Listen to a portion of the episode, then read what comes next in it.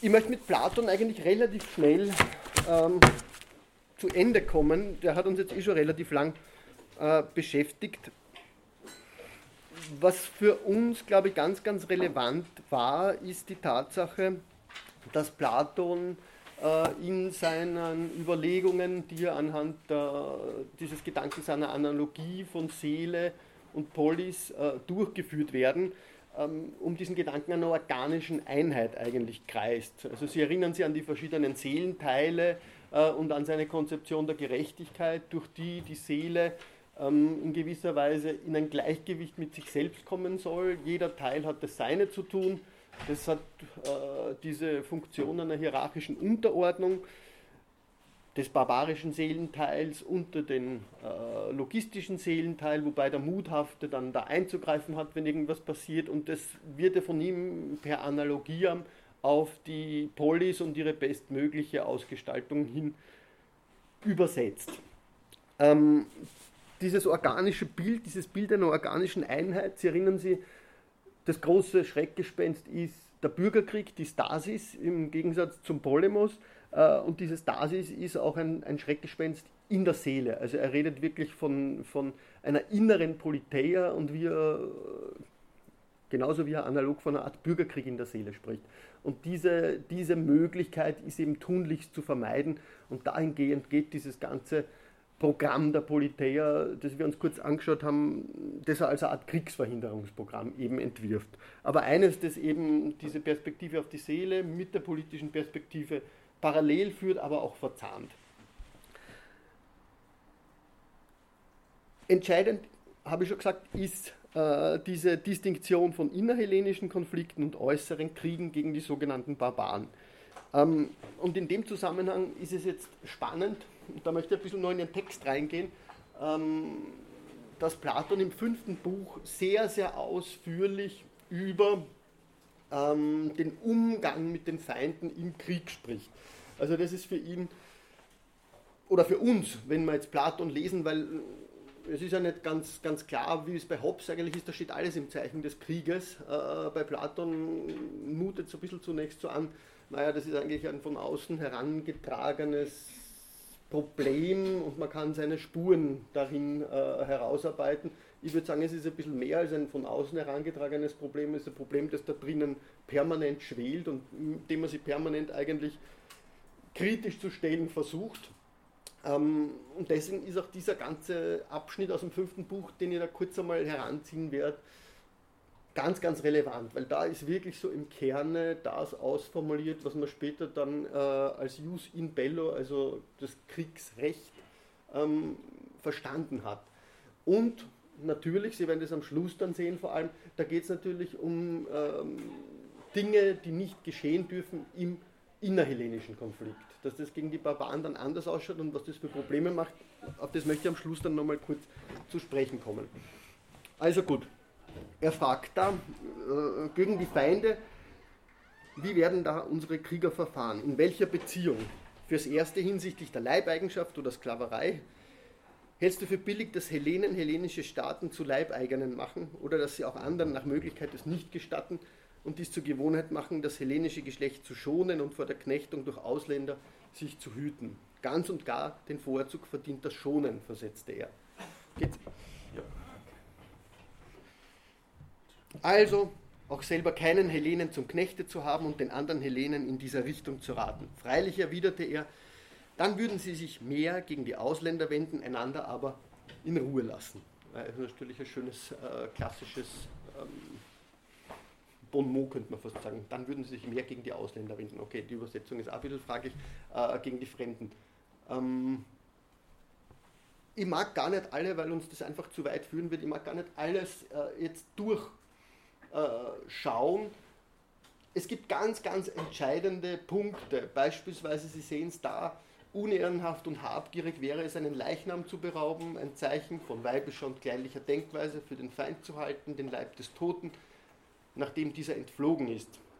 Ähm, das ist ein ganz klassischer Topos. Also der Umgang mit den Toten ist natürlich, Sie kennen das aus anderen äh, Zusammenhängen, ähm, antiken, des antiken Denkens ganz, ganz entscheidend. Waffen in die Tempel zu bringen, äh, ist natürlich auch mindestens ebenso schlimmes No-Go, äh, Verunreinigung etc. Geht für Platon alles überhaupt nicht. Ich springe ein bisschen durch.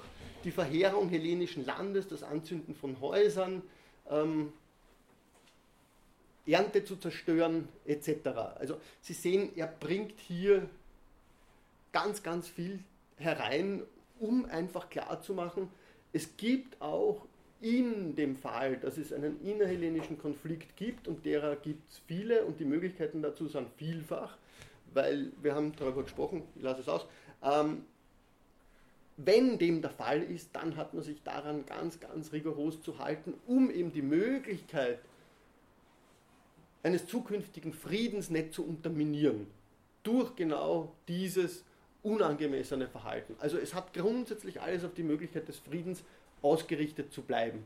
Das ist, wie ich schon mal gesagt habe, im Spätwerk in den Nommel dann noch viel stärker von ihm akzentuiert worden, aber es wird im fünften Buch da eigentlich äh, schon ganz klar gesagt. Interessant ist, dass er eigentlich erst so spät hier, Sie sehen es in dem unteren, im dritten Absatz zu Ende, äh, eigentlich terminologisch da Klarheit schafft. Wenn er sagt, Feindschaft von Zusammengehörigem nennt man Zwist, ähm, Stasis, die des Auswärtigen, aber Krieg, Polemos. Also das kommt äh, zwischenzeitlich immer vor, da wird es ganz, ganz explizit ähm, nochmal festgesetzt.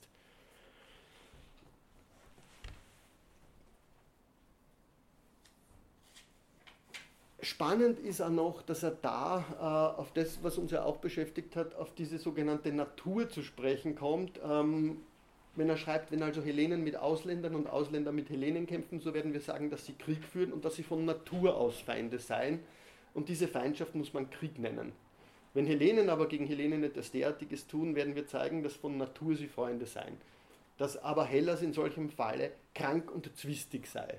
Dieses äh, Motiv der Krankheit ist ein ganz, ganz spezifisches und ganz, ganz wichtiges. Wir werden das heute bei Hobbes schon wiederfinden, äh, weil das natürlich wiederum enorm viel ähm, mit dieser Vorstellung des Politischen am Leitfaden äh, eines Organismus zu tun hat.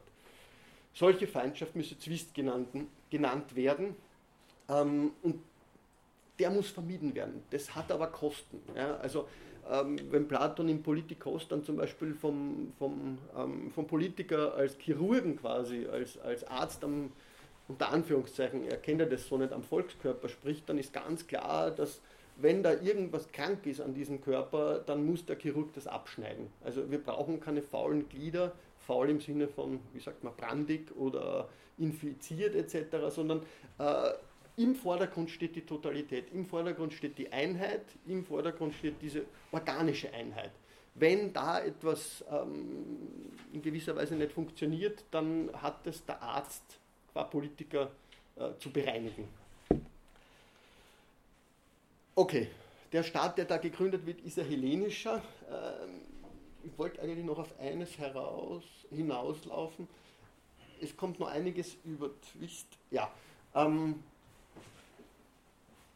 wichtig, also zusammenfassend, äh, zweiter längerer Abschnitt. Hellenen werden sich nicht an Hellenen vergreifen. Sie werden nicht deren Häuser in Brand stecken noch, und das ist natürlich auch ganz entscheidend, werden sie nicht alle im Staate als ihre Feinde betrachten. Also da ist schon dieses klassische, diese klassische Distinktion von Kombatanten und Nicht-Kombatanten eigentlich ganz, ganz deutlich angesprochen. Sondern immer nur wenige für Feinde halten, die Urheber des Streites. Also eigentlich ein sehr, sehr hehres äh, Prinzip, das er da für die Hegung äh, kriegerischer Gewalt in Bezug ja, auf ihre zukünftige mehr oder minder unmöglich machen. Ja. Es soll ein langfristiger Frieden an, avisiert werden. Das wird genau dadurch eigentlich als eine der Möglichkeitsbedingungen ausgewiesen. Sie werden sich weder an deren Land vergreifen, da die meisten ihre Freunde sind, noch die Häuser zerstören, sondern nur so weit den Streit treiben, bis die Schuldigen von den leidenden Unschuldigen Strafe zu erleiden gezwungen werden. Also Strafe macht es auch deutlich. Ja? Also da ist der Krieg im Prinzip äh, eigentlich nur sowas wie eine Polizeiaktion. Ja. Äh, da, da ist nicht Krieg in diesem, wenn man so will, existenziellen Sinne mehr im Hintergrund. Ja. Wie das die, die spätere Moderne kennt. Für Platon ist das, kann man das vielleicht nicht so gut unterscheiden. Instrumenteller Krieg, existenzieller Krieg, ähm, tut mir ein bisschen schwer. worauf ich hinaus will, ist eigentlich der letzte Abschnitt. Wenn Sie, können Sie den lesen alle? Geht Sie das aus? Ja.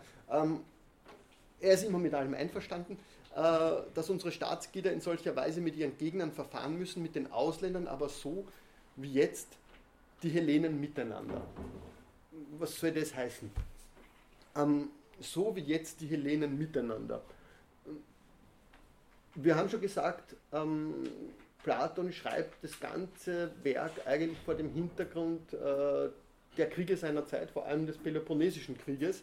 Und dort ähm, wird eben ein Bürgerkrieg beschrieben, ein Bürgerkrieg, der deswegen umso schlimmere Folgen gezeitigt hat, weil er, wie das Thukydides vor allem beschreibt, ja, weil sie die Leute so gut kennen, weil sie ihre Schwächen kennen und weil sie aufgrund der Tatsache, dass dieser Krieg sie immer weiter vorangetrieben hat, äh, sozusagen in ihrem Misstrauen immer, immer fundamentaler wurden. Ja? Also das ist so ein Punkt, wo man wirklich sieht, Platon denkt im Horizont der Erfahrungen seiner Zeit. Was aber dann am Schluss da, dazu kommt, ist natürlich ja, die Gewalt, die jetzt eigentlich innerhellenisch oder die in den, im Peloponnesischen Krieg innerhellenisch ausagiert wurde, die ist eigentlich eine, die man nach außen wenden sollten. Also das ist eine ganz klare Instrumentalisierung oder Funktionalisierung dieses Gewaltpotenzials. Ganz kurz nur zu Thukydides, weil ich denke, dass der wichtig ist. Das wollte ich ja das letzte Mal schon machen, als uns dann diese ähm, dieses Device da außer, äh, im Stich gelassen hat. Ähm, Thukydides, das ist der Anfang dieser, dieser langen Geschichte des Peloponnesischen Krieges, ähm, gibt da in gewisser Weise, rechtfertigt sie dafür, äh, wieso er dieses immense historiografische Vorhaben unternommen hat. Ja. Er hat den Krieg der Peloponnese und Athener, den sie gegeneinander führten, aufgezeichnet. Er begann damit gleich beim Ausbruch in der Erwartung, der Krieg werde bedeutend werden und denkwürdiger als alle früheren. Das erschloss er daraus, dass beide auf der vollen Höhe ihrer Machtmittel in den Kampf eintraten und dass er das ganze übrige Hellenentum Partei ergreifen sah. Also sich ereifern sah eigentlich. Ja.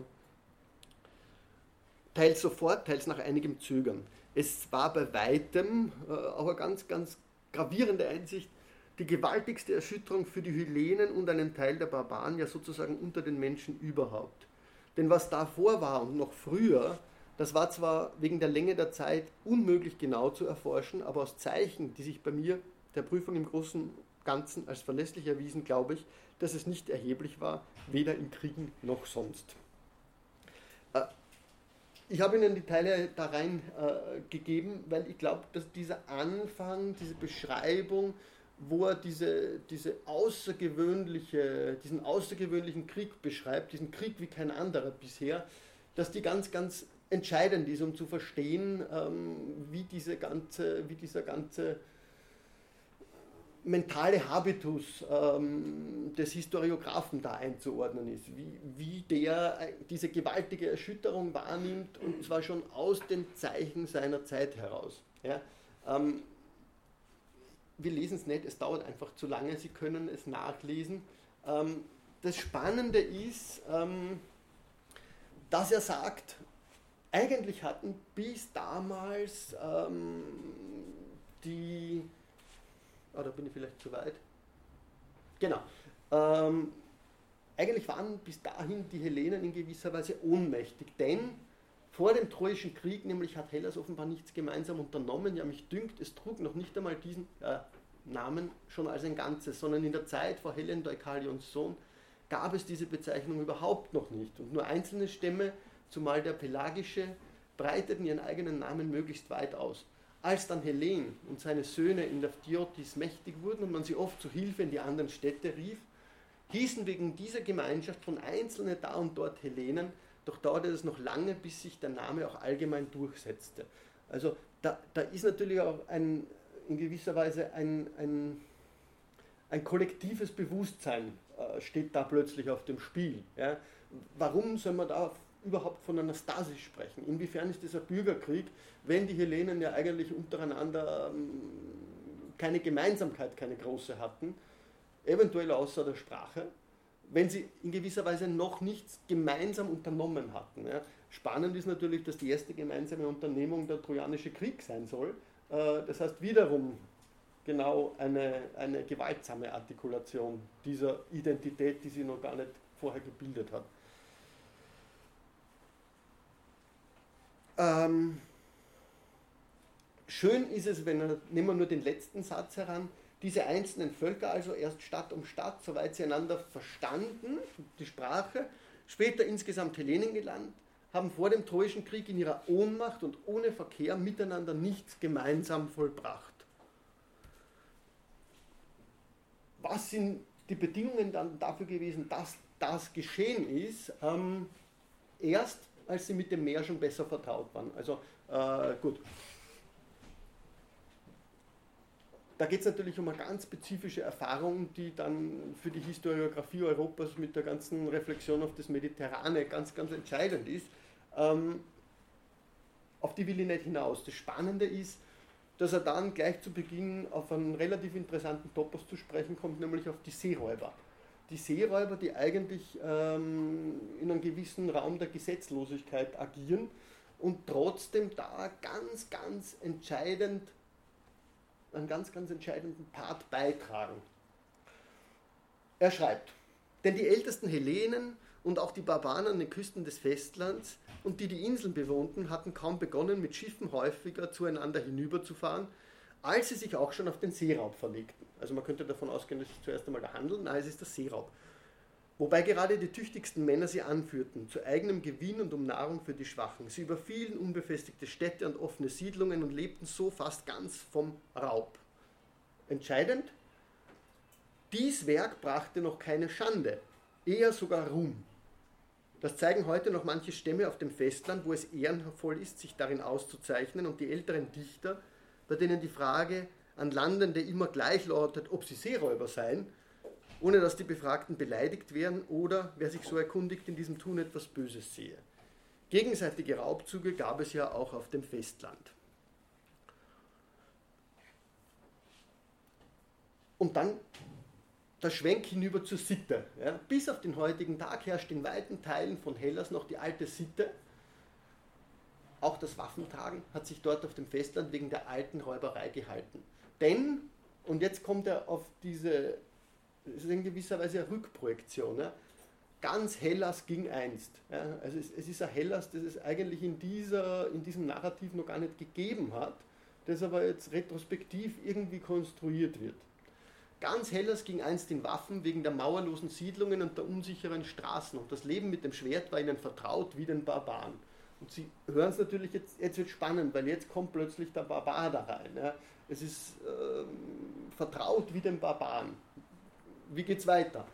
Dieser dort in Hellas noch lebendige Brauch ist beweisend für die gleichen Gepflogenheiten einst auch aller übrigen. Die allerersten, die das Eisen ablegten, waren natürlich die Athener, die die alte Straffheit lockerten und sich mehr den Annehmlichkeiten zuwandten. Und jetzt Abschluss eigentlich dieses ersten Abschnitts im ersten Buch dann, ähm, wo der entscheidende Gedanke von ihm sehr, sehr schön ins Spiel gebracht wird.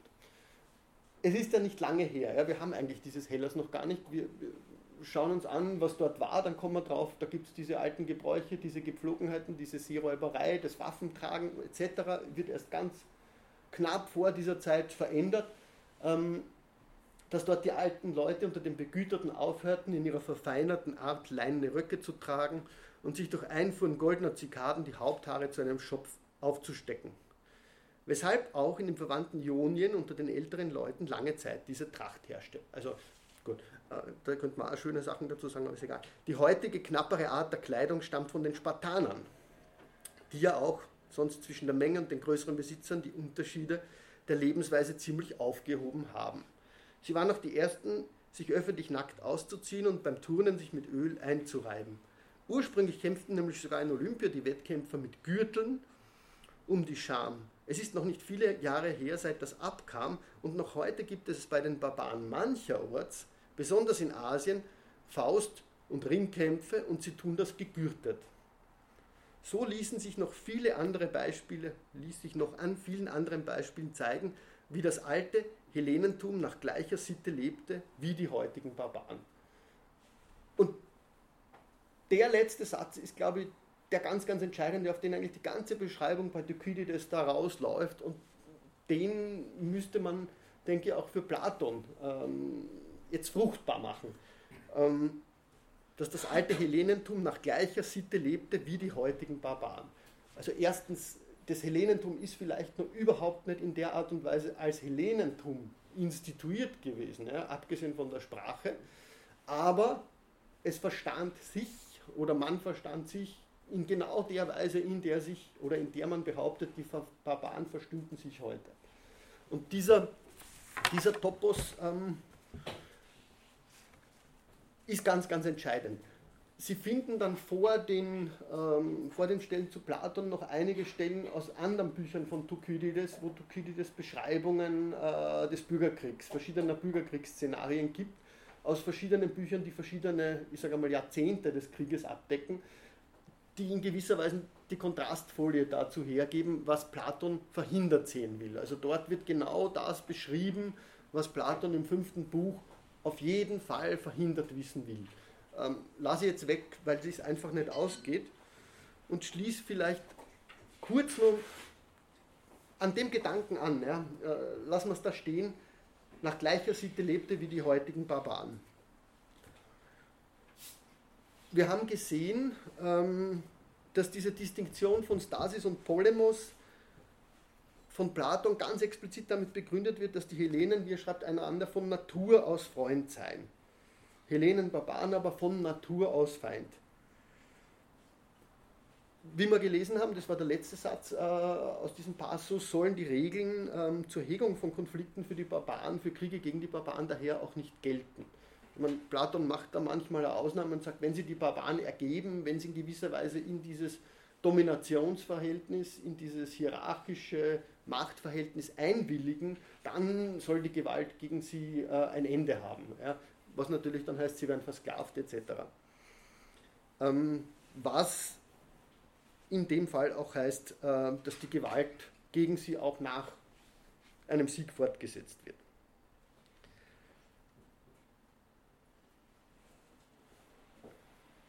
Man könnte jetzt äh, daran gehen und Sie überlegen, wie die Verhältnisse zwischen der Polis, beziehungsweise dieser besten Polis ähm, und den Barbaren konzeptuell gefasst werden können, besser. Ähm, Reinhard Koselleck hat einmal eine sehr sinnvolle, einen sehr sinnvollen Vorschlag gemacht. Er spricht von der Semantik asymmetrischer Gegenbegriffe. Äh, das, was man heute eher so im Poststrukturalismus als Heteronormativität bezeichnet, ähm, was einfach damit in Zusammenhang gebracht wird von ihm, dass Distinktionen wie oben, unten, höherwertig, minderwertig, ähm, ergänzende Bestimmungen, ergänzende Prädikate für die Distinktion von innen und außen äh, sein können. Ja. Also das ist äh, eine rein kontingente Bestimmung, die überhaupt nicht notwendigerweise mit der Distinktion von innen und außen zusammenhängt. Man könnte also sagen, ja, wir schauen uns diese asymmetrischen Gegenbegriffe, die, die im Prinzip halt eine normative, eine normative Qualität ausdrücken, an, ähm, um zu sehen, wie wird diese Unterscheidung des von Natur aus Freund, von Natur aus Feind aufgeladen. Ja, ähm, wie lässt sich die Freund-Feind-Konstellation damit näher bestimmen? Wir haben gesehen, dass es für den hellenischen Raum so zu sein scheint, dass von Platon eigentlich keine Hegemonie angestrebt wird. Es gibt keine Hegemonie der besten Polis. Es ist eher diese, diese Auffassung, wenn man sich das fünfte Buch anschaut, einer so Art panhellenischen Vision, die da im Hintergrund schon steht. Eine, wir haben es auch gesehen, die analog dem Modell der Familie ähm, auf Ebene des Politischen, nämlich einer Familie gleichberechtigter Poleis sozusagen vorzustellen ist. Man kann sagen, eine Vorbildfunktion wird dadurch auch nicht ausgeschlossen und wir haben das letzte Mal ein bisschen genauer hingeschaut haben gesehen, ja, es gibt gewisse athenische Tugenden, die er da offenbar mit gewissen spartanischen Tugenden vereinigen will oder zusammendenken will, um eben die bestmögliche Polis daraus herzustellen.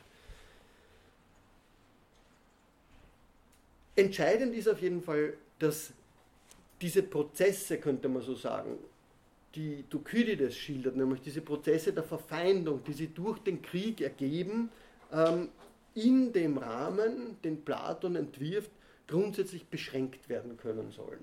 Also die Verfeindung, ja, ähm, Hellenen sind einander nicht von Natur aus Feind, aber sie können durch Prozesse der Verfeindung in gewisser Weise zu Feinden werden, obwohl sie das von Natur aus eben nicht sind. Aber das ist ein beschränkter Prozess. Das heißt, Platon macht darauf aufmerksam, um das zu legitimieren, dass, und das muss er zeigen können, dass die Konflikte zwischen den Griechen eigentlich immer um partielle Ursachen kreisen. Um partielle Ursachen und partielle Ziele. Im Krieg gegen die Barbaren könnte man mutmaßen, geht es dagegen um viel mehr von Natur aus. Es geht um die Existenz, könnte man vermuten. Es geht ums Ganze. Es geht, ähm, ja, ich will nicht wirklich sagen, es geht um die Existenz. Es geht, es geht um mehr. Er wird da nicht wirklich, es wird da nicht wirklich deutlich. Ähm, man hat aber versucht, genau in diesen Unterschied äh, sowas wie die Differenz von existenzieller und bloß instrumenteller Kriegführung hinein zu interpretieren. Ähm, das würde aber bedeuten, dass der Barbar in gewisser Weise als ein Todfeind erscheint, ähm, was aber auch heißt, dass eine instrumentelle Kriegführung nicht hinreichen würde. Und das ist, glaube ich, ein Punkt, den man mit Platon eigentlich nicht wirklich machen kann oder nicht machen sollte. Ähm, das würde heißen, dass das schlichte Anderssein des Barbaren die Existenz von Hellas von Natur aus bedroht, unterläuft, unterminiert. Ist es ein viel zu moderner Gesichtspunkt, könnte man jetzt fragen, den man an, an, die, an diese Sache heranbringt? Ist es der Gestalt gefasste Abwertung für die Beziehung von Hellenen und Barbaren überhaupt der Fall? Ich würde sagen, nein, weil Platon spricht zwar mitunter durchaus den Barbaren einen inferioren Status zu, aber Emotionen wie beispielsweise Hass, die mit der existenziellen Dimension später in Zusammenhang gebracht werden, finden Sie da eigentlich nicht. Kleemeyer, Wulf Hund, andere haben glaube ich, gut nachgewiesen, dass es sowas wie eine explizite Abwertung sofort, äh, implizite Abwertung der Nicht-Griechen gibt, ähm, die genau über diesen Begriff der menschlichen Natur eingeführt wird. Aber dieser Begriff der menschlichen Natur, das habe ich ja herauszuarbeiten versucht, ist eigentlich mehrschichtig. Ja. Es gibt einerseits die faktische menschliche Natur, die immer schlecht in gewisser Weise ist, weil sie sich immer nur dem Ideal eben annähern kann die in den begehrlichen Seelenteilen ihr Fundament findet, ähm, die die Gefahr der Hybris impliziert. Wir haben das gesehen mit der Pleonexie, ja, der, der Raffgier, die zu den Kriegen grundsätzlich führt. Dagegen aber gibt es auch die Norm der philosophischen Natur, die eben äh, in der Annäherung nur realisiert werden kann. Wie die beiden in gewisser Weise zusammengebracht werden können, wie die beiden eben Physis und Nomos, ja, also die Natur und sozusagen die göttlichen Prinzipien und Ideen zusammenbringen, ja, ähm, versöhnen gewisserweise sollen, ähm, steht immer im Hintergrund. Und wenn man sich das so überlegt, könnte man sagen, ja, es gibt so auf der einen Seite sowas wie eine unterstellte Höher- und Niederwertigkeit im Verhältnis zwischen den ähm, Hellenen und den Barbaren, aber das wird von Platon permanent auch in gewisser Weise ähm, dekonstruiert, könnte man fast sehr modern sagen, nämlich indem er den barbarischen Teil ja immer auch in den Hellenen hineinreflektiert. Und diese, und damit mache ich es jetzt ganz kurz, Sie können es länger nachlesen, äh, diese diesen Versuch, ja, die barbarische Natur, das barbarische Prinzip in gewisser Weise als ein Prinzip zu durchdenken, das ganz, ganz stark für die Polis und für den Hellenen relevant ist, um überhaupt das zu sein, was er sein kann, deutet darauf hin, könnte man jetzt behaupten, ähm, dass es diese Möglichkeit auch für die Barbaren gibt. Also wenn die Griechen es geschafft haben, sich selbst in gewisser Weise das barbarische Untertan zu machen, warum sollte das für die Griechen, die früher so lebten wie die Barbaren, wieso sollte das dann für die Barbaren, ja, denen jetzt so zu begegnen ist, wie die Griechen es heute tun, nämlich barbarisch, nicht auch der Fall sein? Also diese ähm, Möglichkeit der Kontinuum zwischen normativ getrenntem ähm, herbeizuführen, ja, das, das, das normativ getrennte durch den Blickwinkel des Historiographen zu entasymmetrisieren, das ist eigentlich der Blickwinkel, der sich bei Platon da ganz, ganz vorsichtig auftut, wenn man ihn stärker gegen die Historiographen liest. Darauf ließen Sie ja andere Beispiele oder andere Hinweise noch hinlesen. Bei Herodot zum Beispiel, der, der ebenso schön gezeigt hat, dass diese Figur des Barbaren eine ist, die durch die griechische Kriegsgewalt entsteht. Ja, durch diesen, diesen äh, Affekt der Angst, der die Barbaren, die grundsätzlich natürlich sprechen, des Sprechens inkapabel macht. Ja. Der Affekt der Angst lässt sie, lässt sie erzittern ja, und die onomatopoetische Folge dessen ist das Klappern mit dem Kiefer, das Babababa. Also das ist eigentlich, äh, worauf Herodot daraus fiel, ist nicht wir begegnen dem, dem Barbaren, sondern es handelt sich um eine Barbarisierung. Eine Barbarisierung des anderen, die durch eine Destruktion des linguistischen Potenzials eigentlich ins Werk gesetzt wird. Ich gebe Ihnen ein paar Stellen noch dazu, äh, was Herodot betrifft oder auch Xenophon, der Marsch der 10.000, bei dem ist das ähnlich nachzulesen, sehr schön, ähm, dass es sie bei der Figur des Barbaren eigentlich immer um so eine Art Supplement handelt, mit dem umgegangen werden muss, damit ich mich selbst in gewisser Weise konstituieren kann. Das ist die ganz triviale Logik dahinter, die sie aber bei den Philosophen viel weniger findet als bei den Geschichtsschreibern. Äh, deswegen immer die Ausflüge zu Thukydides, vor allem aber auch zu Herodot und Xenophon. Ähm, vielleicht mache ich damit jetzt mal Schluss mit Platon. Sie hatten eine Frage. Hat sie erledigt. Okay. Gut. Ähm, das war ein bisschen eine Lektüre, die Platon gegen, gegen den Strich vielleicht liest, äh, was jetzt die Rolle des Krieges nämlich zum einen betrifft. Wie gesagt, es kann sein, äh, dass der Krieg für viele, die, die Platon jetzt behandeln, äh, überhaupt nicht dieses zentrale Prinzip ist, überhaupt nicht so operativ ist, wie ich das jetzt da herauszuarbeiten versucht habe. Mir scheint aber, dass er ein ganz guter Leitfaden ist, um zu verstehen, wie sie bei Platon Seelenlehre und das Primat des Politischen miteinander verquicken.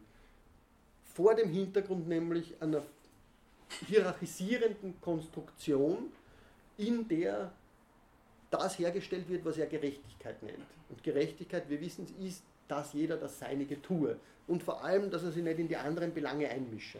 Ja.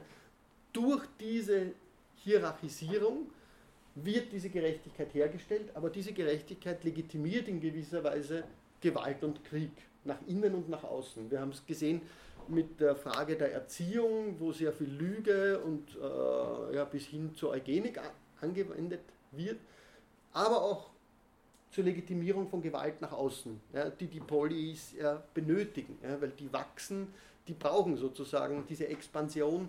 Äh, teilweise verfallen sie dem Luxus und werden raffgierig, das ist dann aber möglichst hintanzuhalten. Aber grundsätzlich ist es so, dass Platon da wirklich eine Art Kriegsverhinderungsprogramm strickt, das aber große, große Auswirkungen darauf hat, wie er eigentlich, äh, wenn man so will, das soziale Band selber versteht, nämlich das soziale Band im Inneren der Polis und das Panhellenische.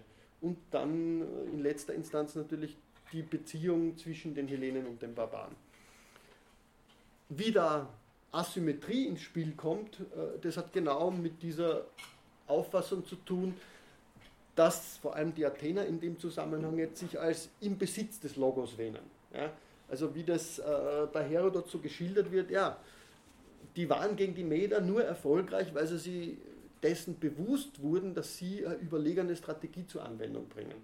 Äh, die waffentechnische Unterlegenheit, die Unterlegenheit in, in, in, reinen Zahlen und so weiter, ist nicht das Entscheidende. Ja? Also man hat in gewisser Weise eine, einen sehr unwahrscheinlichen Sieg bei einer Schlacht als Zeichen einer Höherwertigkeit des eigenen Logos interpretiert und daraus die Minderwertigkeit des anderen abgeleitet. Okay. Ich habe das jetzt relativ kurz gemacht. Sie können das ganze Kapitel hoffentlich sehr schön nachlesen. Ähm, tendiere bei Platon leider immer dazu, dass ich zu viel zu reden beginne, ähm, möchte aber damit eigentlich jetzt Schluss machen. Würde sie nur ersuchen, schon im Hinterkopf zu bewahren, dass Platon ja da ganz offensichtlich verschiedene Begriffe, verschiedene Auffassungen des Krieges äh, mit sich schleppt in der Politeia. Und wir werden was ganz Ähnliches bei Hobbes dann auch jetzt sehen. Also der hat auch verschiedene Formen ähm, des Krieges nicht wirklich explizit unterschieden, teilweise schon, aber das ist ein ganz, ganz gewichtiger Punkt. Ja. Es, es, gibt sowas wie Ökonomie der Gewalt und des Krieges und ähm, auf deren Suche kann man sich sehr gut begeben, ähm, wenn man das platonische Modell im Hintergrund hat. Gut, Schluss, sonst wäre ich gar nicht fertig mit Platon. Ähm, großer historischer Sprung also. Hobbes. Hobbes steht wirklich, ähm, könnte man sagen, als einer der, als ein Denker des, des Übergangs oder eher, eher sogar als ein Denker der Zäsur ähm, zur Debatte. Am Beginn der Moderne, man könnte fragen, worin besteht genau diese epochemachende Bedeutung von Hobbes? Ähm, ich habe es gesagt, ich möchte die Rolle, die ihm dazu kommt, wiederum am Leitfaden des Krieges nachzeichnen, der bei Hobbes auch ähm, relativ naheliegend, das kennt glaube ich jeder, es kennt jeder von Ihnen dieses, dieses klassische, äh, diese klassische Passage, wo, wo Hobbes vom Krieg aller gegen alle spricht, äh, den er in Begriffen des Naturzustandes interpretiert, ähm, der steht am, am Ursprung ja, einer, einer politischen Philosophie, die über das Institut des Vertrags hin die Sicherung menschlicher Existenz qua Monopolisierung der Gewalt im Zeichen des Staates sicherstellen will. Der entscheidende Punkt wird sein, ähm, Hobbes versucht, diesen kontraktualistischen, diese kontraktualistische Auffassung durchzureflektieren, Spannend wird aber sein, dass Hobbes die Gewalt in letzter Instanz natürlich nicht los wird. Ja. Ähm, mir fällt der Name nicht ein, es gibt einen berühmten Historiker, der das sehr schön auf einen einzigen Satz gebracht hat. Ähm, und zwar, wie heißt denn der? Mir fällt der Name nicht ein. Äh, ich glaube, es steht irgendwo im Skriptum dann drinnen. Ähm, die Kurzformel wäre einfach, äh, was hat Hobbes für, die, für, die moderne, für diesen modernen Diskurs ähm, geleistet? Naja, er hat gezeigt, dass äh, der Staat aus dem Krieg hervorgeht. Also das, die Quintessenz wäre, laut des, der Name nicht, ähm, die Quintessenz wäre War made the state, äh, Komma, the state made war. Ja, äh, also dieses Prinzip einer Sicherung des Einzelnen ja, im Staat wird auch bei Hobbes, ja, das führt uns natürlich schon in die Neuzeit und in die, in, in die politische Geografie der Nationalstaaten dann hinein. Bei Hobbes vor allem gibt es in gewisser Weise über den Leviathan hinaus keinen Super-Leviathan. Da gibt es noch keine internationale Ordnung und Hobbes wird dementsprechend ganz klipp und klar sagen, wir werden den Krieg nicht los. Ja, wir können ihn im, Inder, im Inneren möglichst bemeistern, wir können ihn möglichst hegen, aber die einzelnen Staaten stehen einander permanent äh, sozusagen im Zeichen des immer möglichen Krieges gegenüber. Dass dem der Fall ist, hat dann natürlich Rückwirkungen auf die Art und Weise, wie der große Leviathan äh, im Inneren ja, Ordnung aufrechterhält. Das, wie sie bei Hobbes zeigen wird, wird auch nicht ganz ohne Gewalt abgehen. Äh, die Frage ist natürlich, wie er diese Gewalt auf den Begriff bringt und ob er sie auf den Begriff bringt. Ähm, gut, Descartes und Hobbes. Ja, Descartes, das wissen Sie, der hat auf, wenn man so will, epistemologischer Ebene mit der Denkfigur des Ego Cogito äh, das Subjektprinzip formuliert. Hobbes, könnte man sagen, hätte in politisch-philosophischer Hinsicht äh, in ganz ähnlicher Weise die Weichen gestellt, die die Moderne geprägt haben. Geprägt bis hin zu einem, zu einem Punkt, Habermas hat das letztens so formuliert, uh, that's a modernity spinning out of control, also eine Modernität, die eigentlich aus den Fugen gerät. Uh, nicht zuletzt aufgrund uh, der Prävalenz dieses Subjektprinzips und vielleicht auch dieses monopolistischen Staatsprinzips. Ja. Äh, vielleicht hat sie die Moderne da an zwei zu apodiktischen Wahrheiten irgendwie zu, zu konstituieren, zu, zu artikulieren versucht. Könnte man fragen. Was entscheidend ist, ähm, dass Hobbes ähm, jetzt an mehreren Baukisten gleichsam zugleich arbeitet. Ja. Also auf der einen Seite äh, ist er ganz, ganz stark in einer Art philosophischen Anthropologie ähm, am Werke, die für ihn im Kern der Anthropologie der Angst ist. Ich glaube, ich habe dieses Bonmot Hobbes schon mal zitiert. Äh, mein Mother gave birth, also meine Mutter hat Zwillinge zur Welt gebracht, mich und die Angst. Äh, diese Angst ist in gewisser Weise der, der, der diskursive Motor, um den äh, Hobbes permanent kreist.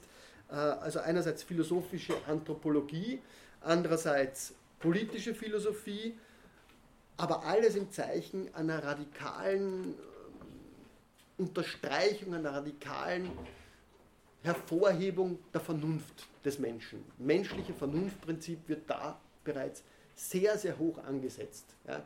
Ähm, das ist natürlich nicht im Sinne einer, einer kritischen Vernunft, wie später bei Kant, ähm, aber es wird dieses spezifisch menschliche, diese spezifische menschliche Offenheit für die Vernunft hervorgekehrt. Das Spannende ist aber, dass die Vernunft bei Hobbes noch auf eine sehr radikale Weise ähm, in gewisser Weise ähm, auf dem Boden belassen wird. Ja. Also wenn er im achten Kapitel, glaube ich, über ähm, die Emotionen oder wie er das nennt, die Gemütsbewegungen spricht, ähm, dann macht er ganz, ganz deutlich, inwiefern äh, dieses Zusammenspiel, wie es bei Kant dann heißt, von Sinnlichkeit und Verstand sehr, sehr ernst zu nehmen ist. Ja. Er schreibt dort, die Gemütsbewegungen, die in erster Linie die Unterschiede des Verstandes verursachen, sind hauptsächlich das mehr oder weniger große Streben nach Macht nach Reichtum, nach Wissen und nach Ehre. Sie alle lassen sich auf das Erste, das Verlangen nach Macht, reduzieren. Und äh, Sie dürfen sich nicht täuschen lassen, wenn er von Macht spricht, geht es da in erster Linie nicht um Macht um der Macht willen, sondern da geht es in erster Linie um Macht um der Selbsterhaltung des Einzelnen willen. Also grundsätzlich im Vordergrund steht in dieser Anthropologie, die von der Angst aus denkt, die Selbsterhaltung. Ähm, man wird dann sehen, inwiefern sie die Selbsterhaltung in gewisser Weise ihren eigenen engen Grenzen entwinden kann. Welche Rolle dabei die Vernunft spielt, aber eben auch die Gemütsbewegungen. Also Macht im Zeichen der Selbsterhaltung. Denn Reichtum, Wissen und Ehre sind nur verschiedene Formen von Macht. Und deshalb, und das ist die entscheidende äh, Reflexion, in die er jetzt hier einbiegt, und deshalb kann ein Mensch, der kein starkes Verlangen nach einem dieser Dinge hegt, sondern wie man sagt, gleichgültig, indifferent ist, obwohl er so weit ein guter Mensch sein mag, dass er keinen Anstoß erregt, doch unmöglich entweder große Einbildungskraft oder viel Urteilsvermögen besitzen. Also diese Idee einer disengaged reason, einer, einer Vernunft, die sie vor allem durch äh, die Möglichkeit, dass sie über, wie es bei Kant dann heißt, über die pathologischen Affekte und so weiter hinaus, quasi nach Objektivität, nach, nach Gleichgültigkeit gegenüber einer universalen Wahrheit strebt, wird vor ihm hier radikal in Frage gestellt. Der kann überhaupt keine große Einbildungskraft, bei Kant auch dann ein wichtiges Prinzip, aber erst später, oder Urteilsvermögen besitzen. Denn, äh, Sie sehen schon, Hobbes hat eine ganz, ganz andere Hobbes schreibt einfach ganz anders und das wird hier schon deutlich. Denn die Gedanken sollen für das Verlangen wie Kundschafter und Spione umherschweifen und den Weg zu den verlangten Dingen finden. Alle Stetigkeit der geistigen Bewegung und all ihre Geschwindigkeit gehen davon aus. Denn wie ohne Verlangen sein tot sein bedeutet, so bedeuten schwache Gemütsbewegungen Stumpfheit und Gemütsbewegungen, die allem gegenüber gleichgültig sind, Unbeständigkeit und Zerstreutheit und stärkere und heftigere Gemütsbewegungen für irgendetwas, als man gewöhnlich bei anderen sieht, sind, was die Menschen Wahnsinn nennen. lassen wir mal das Label weg. Ähm, das Entscheidende ist natürlich, wenn Sie sich das anschauen, wie da das Zusammenspiel von ähm, Gemütsbewegungen und, und Rationalität im weitesten Sinn funktionieren soll, dann ist er ganz klar auf einer aristotelischen Schiene. Ja, da geht es um, einen, um einen Mittelweg, äh, der zwischen Indifferenz und Wahnsinn, ja, also einer zu starken Offenheit für die Affekte und einer völligen Abkapselung der Affekte eigentlich äh, einen Mitten, Mittelweg zu suchen hat. Das ist genau die aristotelische Mesotes-Lehre, die, die Aristoteles in seiner tugendethischen äh, Reflexion herausgearbeitet hat. Ähm, ich mag darauf nicht näher eingehen, wir kommen auf die spezifische Rolle des Verstandes dann noch zurück und besonders auch auf die Frage, inwiefern können ähm, die, wie auch immer er sie nennt, die, die Passions, die, ähm, die Sinnlichkeit, ähm, die Affekte, inwiefern haben die einen wichtigeren Beitrag zu, äh, zu leisten? Zur Frage, ja, wie kann man diesem Krieg, den er in den Naturzustand verlegt, wie kann man dem entkommen? Wie ist ein Frieden möglich? Und wir werden sehen, dass Frieden für Hobbes sehr, sehr, sehr, sehr schwer positiv zu füllendes, äh, schwer, schwer, positiv zu fühlende Sache ist. Ja das bleibt eigentlich bei ihm immer nur als die Abwesenheit von Krieg thematisiert. Ja. Das ist kein positiv qualifizierter Status. Ja. Und das ist natürlich die große, große Schwierigkeit des ganzen Unternehmens. Ja. Wir denken vom Krieg aus, der Krieg ist ontologisch das Erste, ähm, der Frieden kann immer nur die temporäre Abwesenheit von Krieg sein. Zumindest in dieser, in dieser Anthropologie. Gut. Ähm,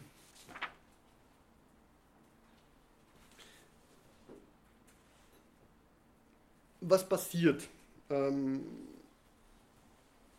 bei Hobbes mit dieser recht expliziten Reflexion auf die Gewalt?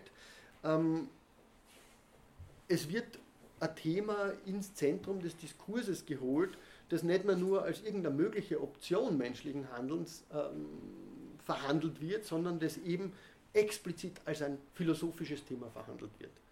Und das äh, resultiert natürlich dann on the long run und ohne dass Hobbes das so terminologisch auf den Begriff bringt, in dieser Differenzierung von Legitimität und Illegitimität von Gewalt. Ähm, da könnte man jetzt natürlich zwei Überlegungen einstreuen, äh, was diese Zäsur betrifft, wenn Hobbes plötzlich das so massiv zum Thema macht. Ähm, man könnte zum einen sagen oder vermuten, dass diese Differenzierung legitim, illegitim, natürlich einen ganz, ganz starken Schub bedeutet. Ein Schub in einer Auseinandersetzung über Gewalt, die jetzt überhaupt erst diskursiv möglich gemacht wird. Ja, ähm,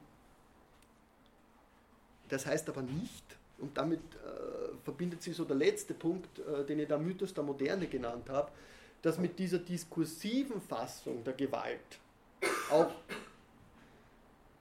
eine Minimierung oder überhaupt nur eine Reduktion von Gewalt im Fortschritt des Menschentums, wie das Kant nennt, der Fall wäre. Also da könnte man äh, sagen, ja, auf der einen Seite, Gewalt wird Gegenstand des Diskurses, insbesondere eines philosophischen Diskurses. Das heißt, wir holen auch das, was adiskursiv ist, was sich eigentlich nur immer antithetisch überhaupt konfrontieren lässt, in den Diskurs hinein.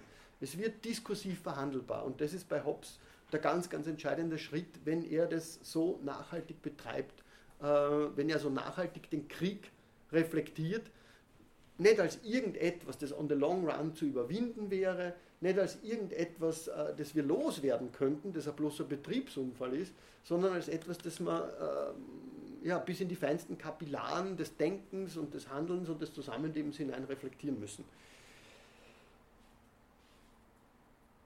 Damit hängt ein anderes gravierendes Problem zusammen, ähm, nämlich, dass man das, was seit Hobbes und später mit Max Weber dann ganz explizit das Monopol ja, äh, staatlicher, legitimer Gewaltausübung genannt wird, ähm, selbst in gewisser Weise schon von seinem Ursprung her auch wieder von seinem Sockel heruntergeholt wird. Ja. Also das heißt, äh, was vor allem das 20. Jahrhundert dann im Namen staatlicher Gewalt ähm, freigesetzt hat, ist ein Punkt, der sie eigentlich bei Hobbes schon mitreflektiert findet. Wir werden das sehen, wenn er nämlich ebenfalls danach fragt, naja, wir wollen den Krieg, wir wollen diesen Krieg aller gegen alle, diese, dieses basale ontologische Kriegsmodell verhindern. Dadurch müssen wir in diesen Vertrag einwilligen, dadurch äh, wird ein, ein, Monopol geschafft, das wir dem Leviathan zusprechen. Ähm, welche Gewalt übt der aus? Ja, wir geben unsere Gewalt, unser jeweiliges Recht auf alles, wie es bei ihm heißt, ab. Das ist nicht ein Recht, das alle einzelnen Willen mehr verkörpern, sondern es ist eines, das auf diesen einen übergeht. Aber dieser eine ist eben in gewisser Weise die Verkörperung aller. Ähm, und damit sehen wir, dass wir schon wieder relativ nah dann, Sie werden das, ähm, ja, komme ich später drauf, sind wir relativ nah wiederum bei der griechischen äh, Gründungsfigur. Auch da gibt es einen, einen, Organizismus im Hintergrund, den Hobbes immer ein bisschen abzufedern versucht, wenn er den Leviathan auch als eine Maschine versteht. Ja? Ähm, Habe ich das da? Ja. Ähm, das ist das berühmte Frontispiz des, äh, der Originalausgabe des Leviathans, wo Sie sehen können, mehreres, ja, was im Text dann auch textuell reflektiert wird, nämlich einerseits setzt sie der zusammen aus einzelnen Menschen, das ist vielleicht da nicht so gut sichtbar, wenn man sich das Bild genau anschaut, sehen Sie, dass das lauter Menschen sind, die den Körper äh, zusammen konstituieren er wird von ihm aber gleichzeitig auch als eine Maschine tituliert. Ja, es ist äh, Artificial Man. Ja. Als drittes Prädikat wird ihm dann die Körperlichkeit zugesprochen, nämlich eine politische Körperlichkeit, was äh, Hobbes Body Politik nennt.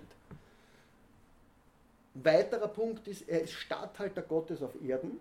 Und natürlich, das habe ich am Anfang schon gesagt, bei Hobbes ist es ganz, ganz entscheidend, dass er diese, diese Idee Gottes eigentlich ähm, vorsichtig suspendiert. Ja?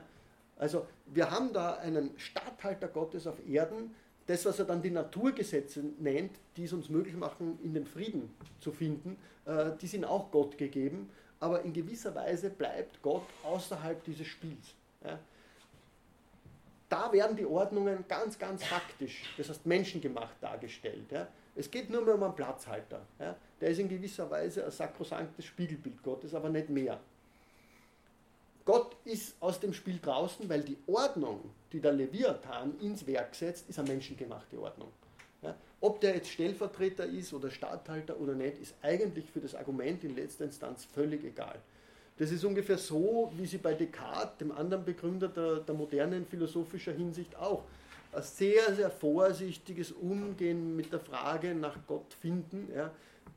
Bei Descartes ist das die Veracitas Dei, ja, die, die sozusagen die ganze Evidenz, die das Cogito in die Welt setzt, absichern soll in letzter Instanz. Sie kennen diese Idee dieses hyperbolischen Zweifels. Es könnte ja sein, dass es da irgendein Ingenium Malum gibt, der irgendeinen so bösen, ähm, na, wie heißt das auf Deutsch? Ähm, ja, einen, einen uns Täuschenden, ja, äh, der, der im Prinzip verhindert, dass alles, was wir erfahren, oder der alles nur zu einer Illusion macht. Ja.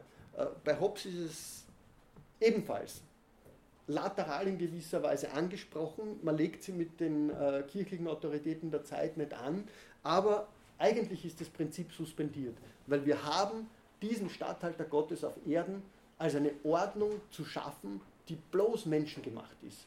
Ja? Er ist, letzter Punkt, a mortal God, wie äh, Hobbes schreibt. Ja.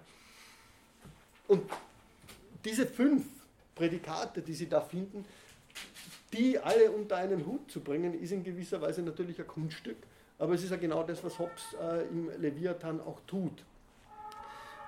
Entscheidend ist, dass er dann, ähm, und das führt wieder zu dieser klassischen äh, Diskussion zurück, die wir bei Platon schon gehabt haben, ähm, dass er die Verletzlichkeit so stark in den Vordergrund rückt. Ja.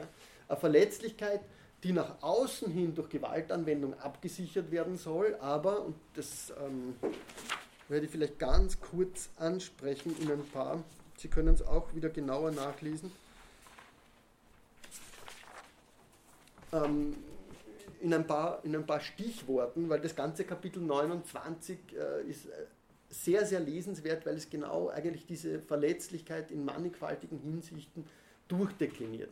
Eine Verletzlichkeit, die jetzt nicht nach außen so sehr relevant ist, weil dort, ja, der Leviathan hat irgendwie permanent mit, äh, mit dem Krieg als etwas, das auf der Bühne der Weltgeschichte halt nicht ausgetrieben werden kann, zu rechnen und zu leben, aber er versucht nach innen so gut wie möglich zu befriedigen. Und für Hobbes besteht in letzter Instanz genauso das große Schreckgespenst der Stasis. Also er ist wirklich ein guter Leser der Antike gewesen und hat das auch ganz massiv da hinein reflektiert. Wenn Sie 29 lesen, werden Sie sehen, alles, was er dort dokumentiert, alle diese Schwächen des Leviathan, sind eigentlich Schwächen, die auf sowas wie den Bürgerkrieg hin äh, durchlässig machen. Ja? Die den, den Bodypolitik innerlich äh, mürbe machen. Er spricht von Eingeweidewürmern, wenn er von Assoziationen spricht. Ja? Also dort äh, versucht er diverse Kräfte zu lokalisieren, die dieser Logik des Leviathan widersprechen. Ich nenne vielleicht nur ein paar. Sie finden es im Text dann ein bisschen näher ausformuliert. Ähm, wiederum natürlich in erster Linie durch eine sehr organizistische Sprechweise. Er spricht von Äthiologie, also eigentlich von Krankheitslehre, von einer unvollständigen Errichtung des Gemeinwesens, von Krankheit, von fehlerhafter Zeugung. Das sind seine beiden Beispiele in Bezug auf Krankheiten. Er spricht von einem Mangel an absoluter Macht und nennt den ein Geschwür aufgrund übler Beschaffenheit. Er spricht von einer Schwäche der Souveränität selbst, ja, äh, die sich der Souverän zugesteht, was aber kein Problem ist, weil der Souverän ist in gewisser Weise bereits derjenige, der, Sie kennen das von Schmidt dann später, der über die Ausnahme entscheidet. Großes Problem ist hier nicht der Souverän, der kann den Staat selber organisieren, wie er will, nachdem der Vertrag errichtet wurde, sondern es sind die Bürger. Ja. Privates Urteilen zum Beispiel. Ja. Privates Urteilen ist genauso wie individuelles Gewissen jenseits des öffentlichen Gewissens, das das Gesetz ist und sonst nichts, oder auch die Berufung auf das Übernatürliche. Äh, alles sind für Hobbes Formen, wie er das nennt, der Vergiftung des Gemeinwesens. Ja, also,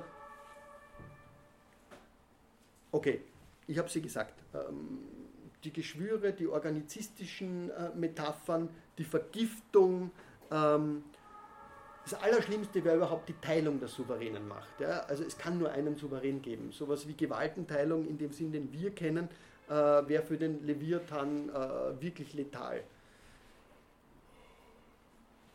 Ja. Ähm,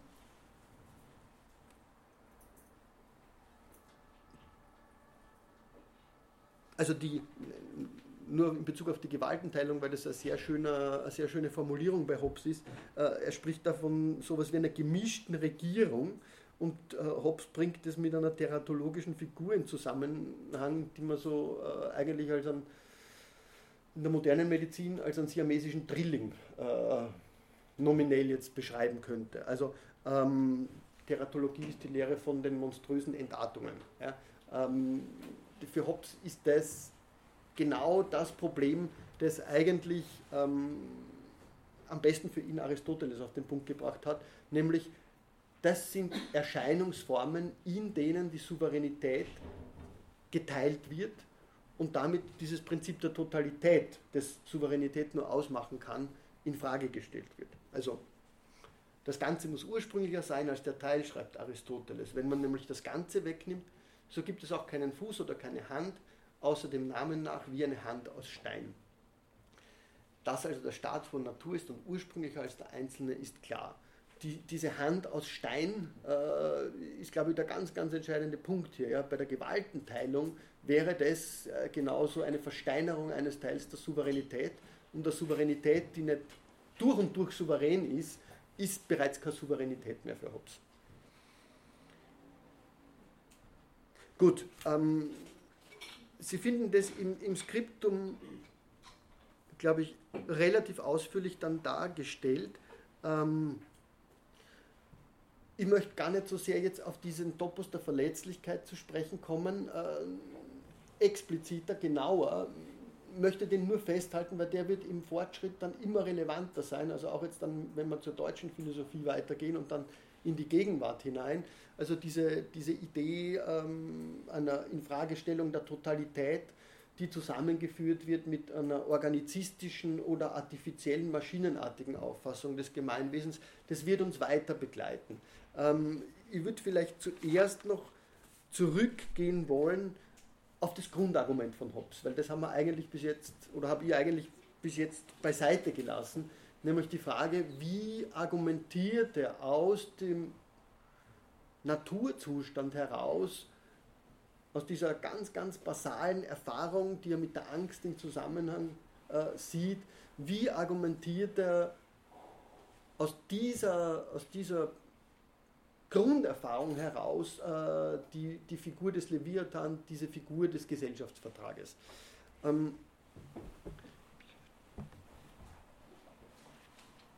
gehen wir dazu vielleicht näher in den Text, weil wir werden sehen, dass genau dort auch dann sich sofort die entscheidenden Fragen stellen, die den Krieg betreffen.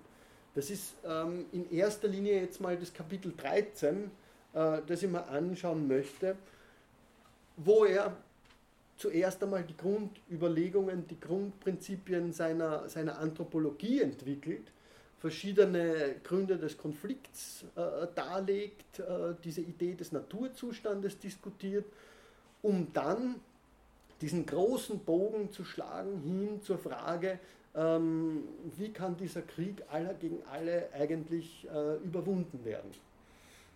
Und wie ist in dieser Überwindung der Krieg äh, hegelisch gesprochen aufgehoben. Das heißt, verändert, bewahrt, aber immer nur am Werk.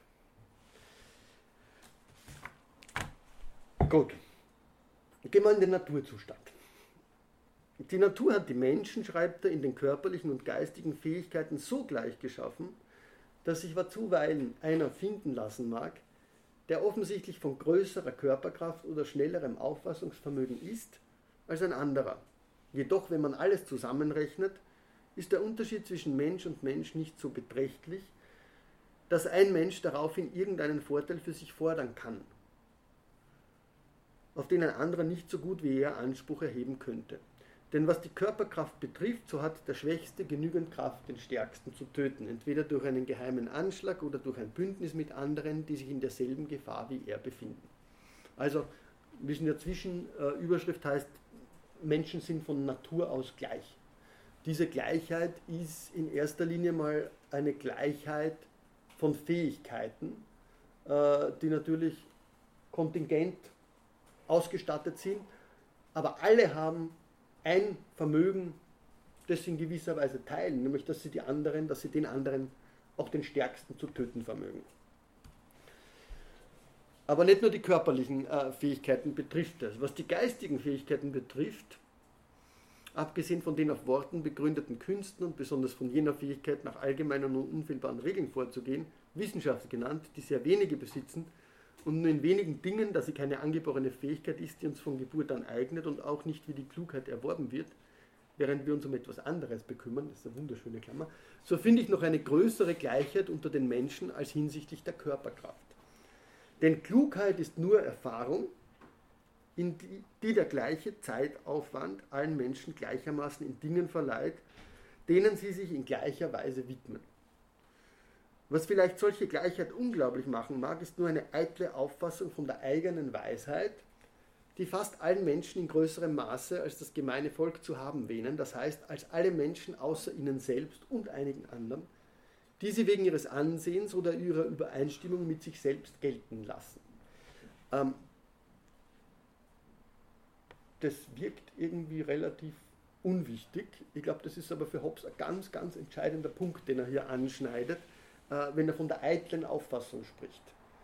Ähm, wir haben gehört, Hobbes ist jemand, der ganz stark die Rolle des Verstandes in den Vordergrund rückt gleichzeitig aber sehr vorsichtig ist, weil er die Verbindung von Verstand und Sinnlichkeit, von Verstand und Affekten und Emotionen, ähm, wir haben das an dem einen Beispiel gesehen, immer in Erinnerung ruft. Und die Eitelkeit der Vernunft, also dieses ganz spezifische Pathos der Vernunft, ist für ihn eine der ganz, ganz entscheidenden Ursachen, äh, wieso die Vernunft überhaupt nicht alleine äh, aus dem Schlamassel, äh, das er den Naturzustand nennt, herauskommen kann. Die Vernunft ist nämlich, sofern sie sich als Vernunft erkennt, eitel. Und diese Eitelkeit äh, ist ganz, ganz entscheidend. Die wird im Fortgang dieses Werks immer und immer wieder von Hobbes als ein ganz, ganz entscheidendes Argument in den Diskurs eingebracht werden.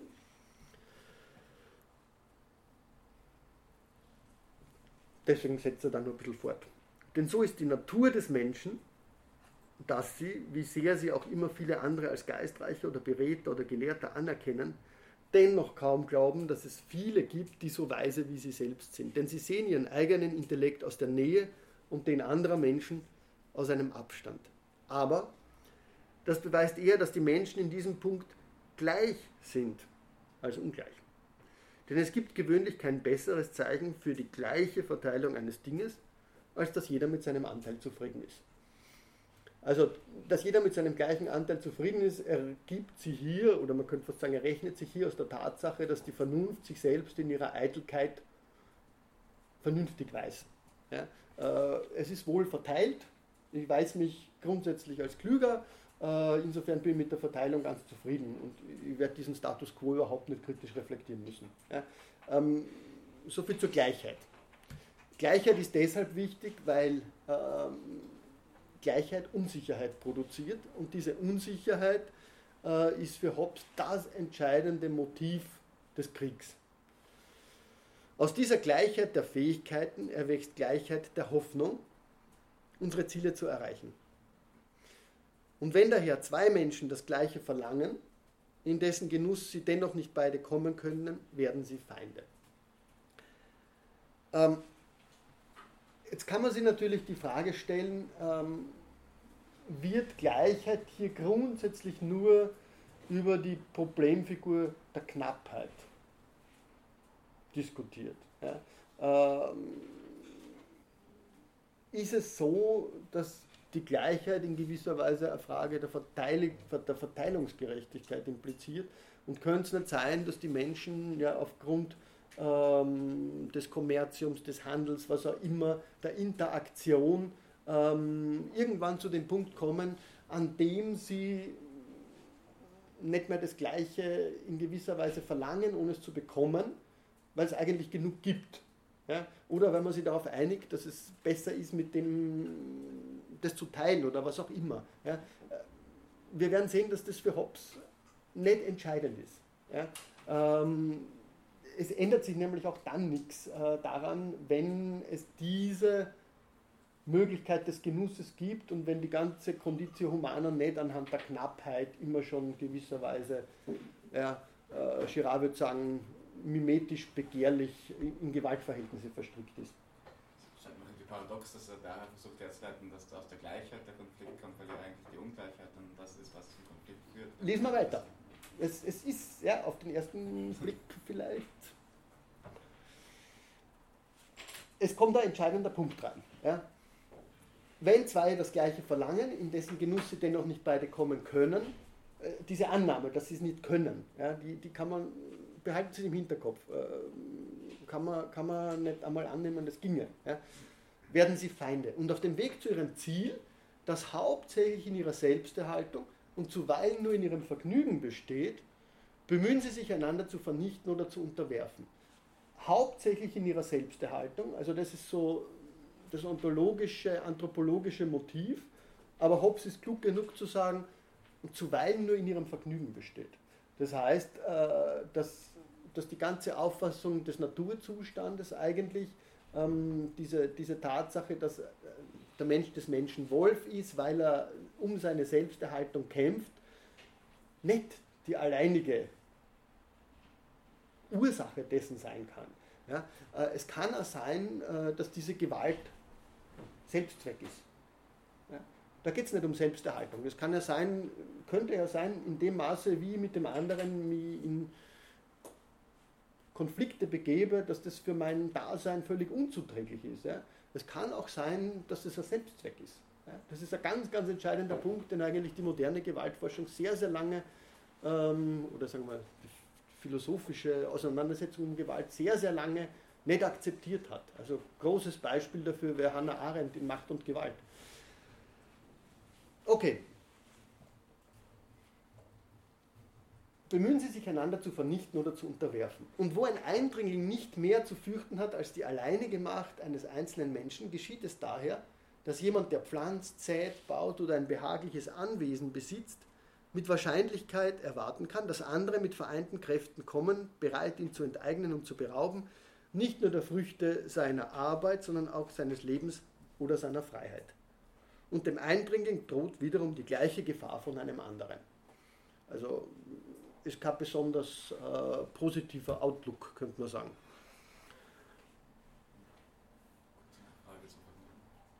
ja. Kann man es nicht auch so lesen, Luxusgüter geht und nicht um die Gewalt und das, um, die, um das Vergnügen an der Gewalt, sondern um ein Vergnügen an Dingen, die jetzt nicht für das eigene Leben notwendig sind, aber die halt trotzdem ein Plus. Kann man auch. Ja. Ähm, nur das ist grundsätzlich etwas, was es im Naturzustand nicht gibt. Also das Luxus wäre in gewisser Weise, wenn Sie dann, wir kommen zu den Stellen, wo er sagt, eigentlich gibt es da gar nichts unter den Bedingungen. Und vor allem sowas wie Luxus nicht. Ja? Weil ähm, unter den Bedingungen, dass ein Krieg aller gegen alle herrscht, äh, werden die Künste nicht statthaben, wird keine ordentliche Ökonomie florieren, etc. etc. Ja? Also kann man sagen, ja, entweder Selbsterhaltung oder, aber das ist halt nur ganz selten, ja, Vergnügen daran. Ja? Ähm, die Frage wäre dann, nachdem das ohnehin sozusagen die Matrix gesellschaftlicher Ausverhandlung ist, äh, ist es dann überhaupt nur pathologisch? Ja? Ähm, ist eine andere Frage. Ja?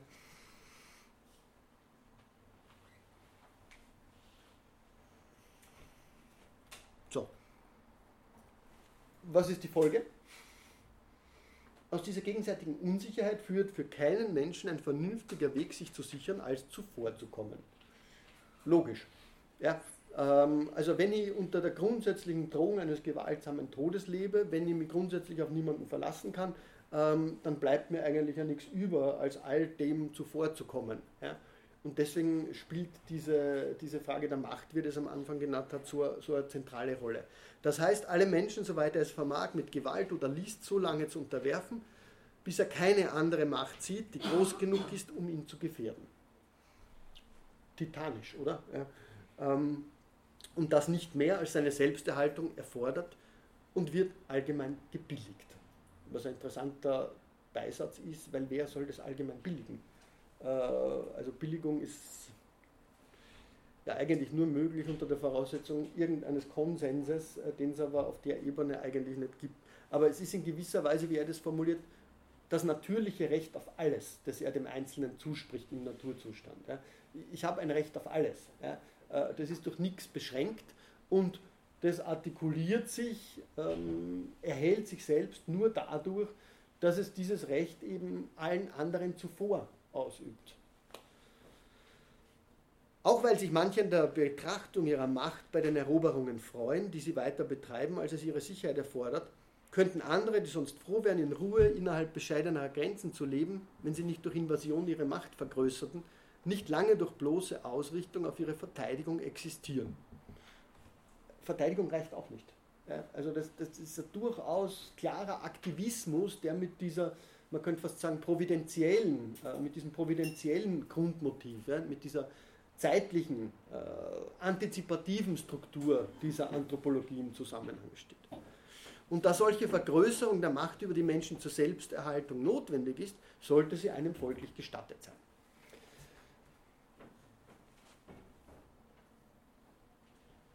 Jetzt kommt langsam der Punkt rein, um den es eigentlich geht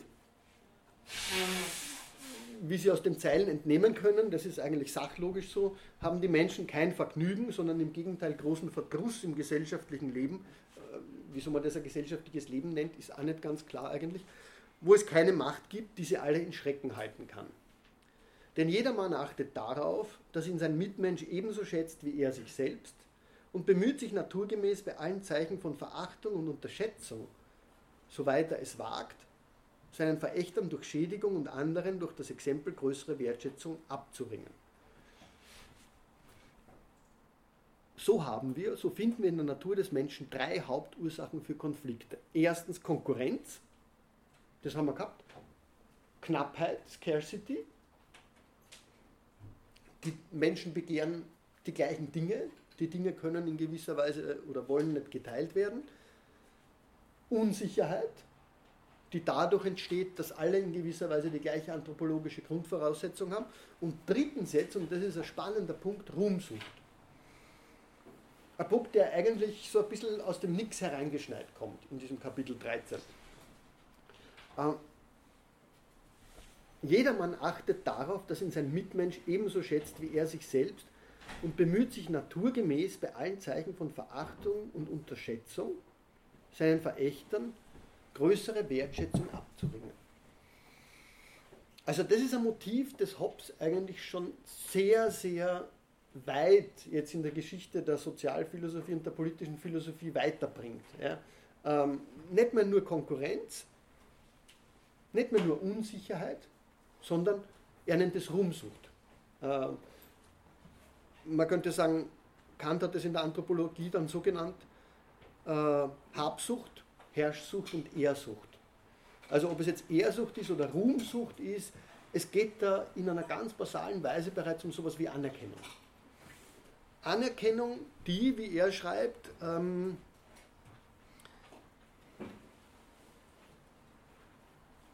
Wertschätzung durch andere und Wertschätzung seiner selbst betrifft. Ja? Also wir werden es dann äh, bei Hegel eigentlich spätestens kennenlernen mit dem Motiv des Kampfes um Anerkennung das ist kein Motiv, das sie rein auf die Erfüllung irgendwelcher Notwendigkeiten der Selbsterhaltung im biologischen Sinne zurückreflektieren lässt, noch ist es auch ähm, eines, das sie aus dieser Conditio der Unsicherheit ableiten lässt. Da, da geht es um was viel Basaleres. Da geht es bereits um die Identität, um die soziale Identität dieser Person. Also ein Gedankengang, der eigentlich hier dem Hobbschen dieser Hobbschen Konstruktion wie von außen ja, implantiert es äh, zu sein scheint. Aber er wird da bereits explizit genannt. Und wir werden sehen, für Hegel vor allem ist Hobbes sozusagen diese große, dieser große Stein des Anstoßes, an dem er sich abarbeiten wird. Ja. Da geht es nicht nur darum, wie es der Leviathan eigentlich äh, macht, dass er sozusagen in einer Art Prozessualität die Unsicherheit überkommt, indem er einen Vertrag kreiert, indem er soziale Ordnung aus der Unordnung des Naturzustandes schafft, sondern da geht es dann bereits darum, dass aus den sozialen Interaktionen selber ein normatives Prinzip entsteht. Und das heißt bei Hegel eben Anerkennung. Anerkennung ist aber, und deswegen ist es normativ, Anerkennung ist nur als wechselseitige möglich. Ja? Und deswegen und das wird Hegel äh, herausarbeiten. Deswegen ist es ein Prozess, äh, der zwar als Kampf realisiert wird, in dem möglicherweise dann auch der Tod des anderen und vor allem aber das Risiko meines eigenen Todes, wenn ich in den Kampf einsteige, immer gegeben ist, aber durch die Anerkennung gibt es immer schon dieses Band zwischen den Opponenten. Es ist ein Kampf um wechselseitige Anerkennung. Also Hegels Grund, Formulierung lautet, sie erkennen sich als einander wechselseitig anerkennend an. Anerkennung kann nur auf einer primordialen Wechselseitigkeit des sozialen Nexus beruhen. Und das ist spannend, dass das hier bei Hobbes genau in dem Kontext, wo es eigentlich überhaupt keine Reziprozität zu geben scheint, außer der der Unsicherheit, außer der der Angst, dass er dieses Motiv da schon anspricht. Okay, Konkurrenz, Unsicherheit, Ruhmsucht. Was macht er aus den dreien?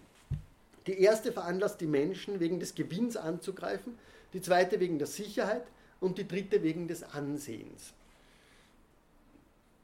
Die ersten gebrauchen Gewalt, um sich zum Herrn von anderer Menschen, Personen, Frauen, Kinder und Vieh zu machen. Die zweiten, um sie zu verteidigen. Die dritten wegen Bagatellen wie ein Wort. Ein Lächeln, eine unterschiedliche Meinung und jedes andere Zeichen von Unterschätzung die entweder ihre eigene Person betreffen oder ein schlechtes Licht auf ihre Verwandten, ihre Freunde, ihre Nation, ihren Beruf oder ihren Namen werfen. Also damit macht er das, was er eigentlich gerade aufgemacht hat, fast schon wieder zu. Ja. Spannend ist, dass Hobbes Gewalt in der Sprache thematisiert. Ja. Die Bagatelle eines Worts ja, ist seiner Zeit sehr, sehr weit voraus, aber er macht aus dem jetzt nicht dieses Potenzial der integrative Modell. Ja. Es geht um Ansehen, es geht um Ehre. Äh, der Begriff Recognition in dem Sinn fällt nicht. Ja. Also der würde nämlich genau diese Reziprozität äh, schon voraussetzen. Also angedeutet, relativ schnell wieder geschlossen. Und damit hat er eigentlich die zwei äh, entscheidenden Punkte herausgeholt, ja, anhand derer er jetzt sein Grundkonstrukt entwickeln kann. Hierdurch ist offenbar, ja, also Konkurrenz und Unsicherheit, dass sich die Menschen, solange sie ohne eine öffentliche Macht sind, die sie alle in Schrecken hält, in jenem Zustand befinden, den man Krieg nennt, und zwar im Krieg eines jeden gegen jeden. A war of every man against every man. Denn Krieg besteht nicht nur, und das ist der nächste entscheidende Schritt, also auf der einen Seite Krieg eines jeden gegen jeden. Ähm, was stellt man sich darunter vor? Nicht nur in Schlachten und Kampfhandlungen, sondern, und damit haben wir wieder diese Zeitdimension, dieses Providentielle, sondern in einem Zeitraum, in dem der Wille zum Kampf hinreichend bekannt ist. Und deshalb ist der Begriff der Zeit als zum Wesen des Krieges gehörend zu betrachten, wie er zum Wesen des Wetters gehört. Denn wie das Wesen schlechten Wetters nicht in ein paar Regenschauern liegt, sondern in einer Neigung dazu über viele Tage, so besteht das Wesen des Krieges nicht in tatsächlichen Kampfhandlungen, sondern in der bekannten Bereitschaft dazu während der ganzen Zeit, in der es keine Garantie für das Gegenteil gibt. Und dann sehr marginal, alle übrige Zeit ist Frieden. Und wie wir dann noch sehen werden, ähm, diese bekannte Bereitschaft dazu, äh, die ist natürlich in gewisser Weise ein endemisches Merkmal dieser Sozialanthropologie. Er will aber natürlich davon weg. Ja? Also er muss über das Ungemach dessen äh, nachsinnen, er muss das Ungemach besser herausstellen noch. Ähm, das kommt jetzt. Ähm, Sie können es nachlesen. Ähm, ich gehe vielleicht nur auf den letzten Satz noch ein, der sehr berühmt geworden ist. Ähm, keine Künste, keine Bildung, keine Gesellschaft und, was das Allerschlimmste ist, es herrscht ständige Furcht und die Gefahr eines gewaltsamen Todes. Und das Leben des Menschen ist einsam, armselig, widerwärtig, vertiert und kurz. Also, wie gesagt, das ist kein, ähm, Butler würde sagen, that's not a livable life. Ja? Also, wie kommen wir, wie kommen wir daraus heraus. Ja. Er will dort raus, aber er schaltet nur Zwischenreflexionen ein, weil natürlich, das haben schon viele überlegt und ähm, die haben das aber nicht so wohl erwogen. Denen mag es seltsam scheinen, dass die Natur die Menschen so entzweit und bereit macht, einander anzugreifen und zu vernichten. Und er mag deshalb aus Misstrauen gegen diese von den Gemütsbewegungen abgeleitete Schlussfolgerung vielleicht wünschen, dasselbe durch Erfahrung bestätigt zu sehen. Möge er daher bei sich überlegen. Wenn er eine Reise unternimmt, bewaffnet er sich und trachtet nach guter Begleitung. Wenn er schlafen geht, verschließt er seine Türen. Sogar wenn er im Haus ist, verschließt er seine Truhen. Und das, obwohl er doch weiß, dass es Gesetze und Diener der Öffentlichkeit gibt. Gewappnet, um alle Unbill zu rächen, die ihm widerfährt. Was für eine Meinung hat er von seinen Mitmenschen, wenn er bewaffnet ausreitet? von seinen Mitbürgern, wenn er seine Türen verschließt und von seinen Kindern und Dienstboten, wenn er seine Truhen verschließt? Gute Frage. Klagt er die Menschheit, schreibt er deswegen, nicht ebenso mit seinen Handlungen an wie ich mit meinen Worten? Aber keiner von uns klagt dabei, und das ist der entscheidende Punkt, die menschliche Natur an. Das Verlangen und die anderen Gemütsbewegungen des Menschen sind an sich keine Sünde. Also auch da, wie am Anfang aus diesem Abschnitt aus dem achten Kapitel, das Verlangen, die Passions, die Affekte etc. sind an sich keine Sünde. Ebenso wenig sind es die Handlungen, die aus diesen Gemütsbewegungen hervorgehen, bis sie ein Gesetz kennen, das sie verbietet. Was die Menschen nicht wissen können, bis Gesetze gemacht werden. Und es kann auch kein Gesetz gemacht werden, bis sie sich über die Person geeinigt haben, die es machen kann. Das heißt aber, dass im Naturzustand dann im Endeffekt eigentlich überhaupt nichts ungerecht ist. Ja?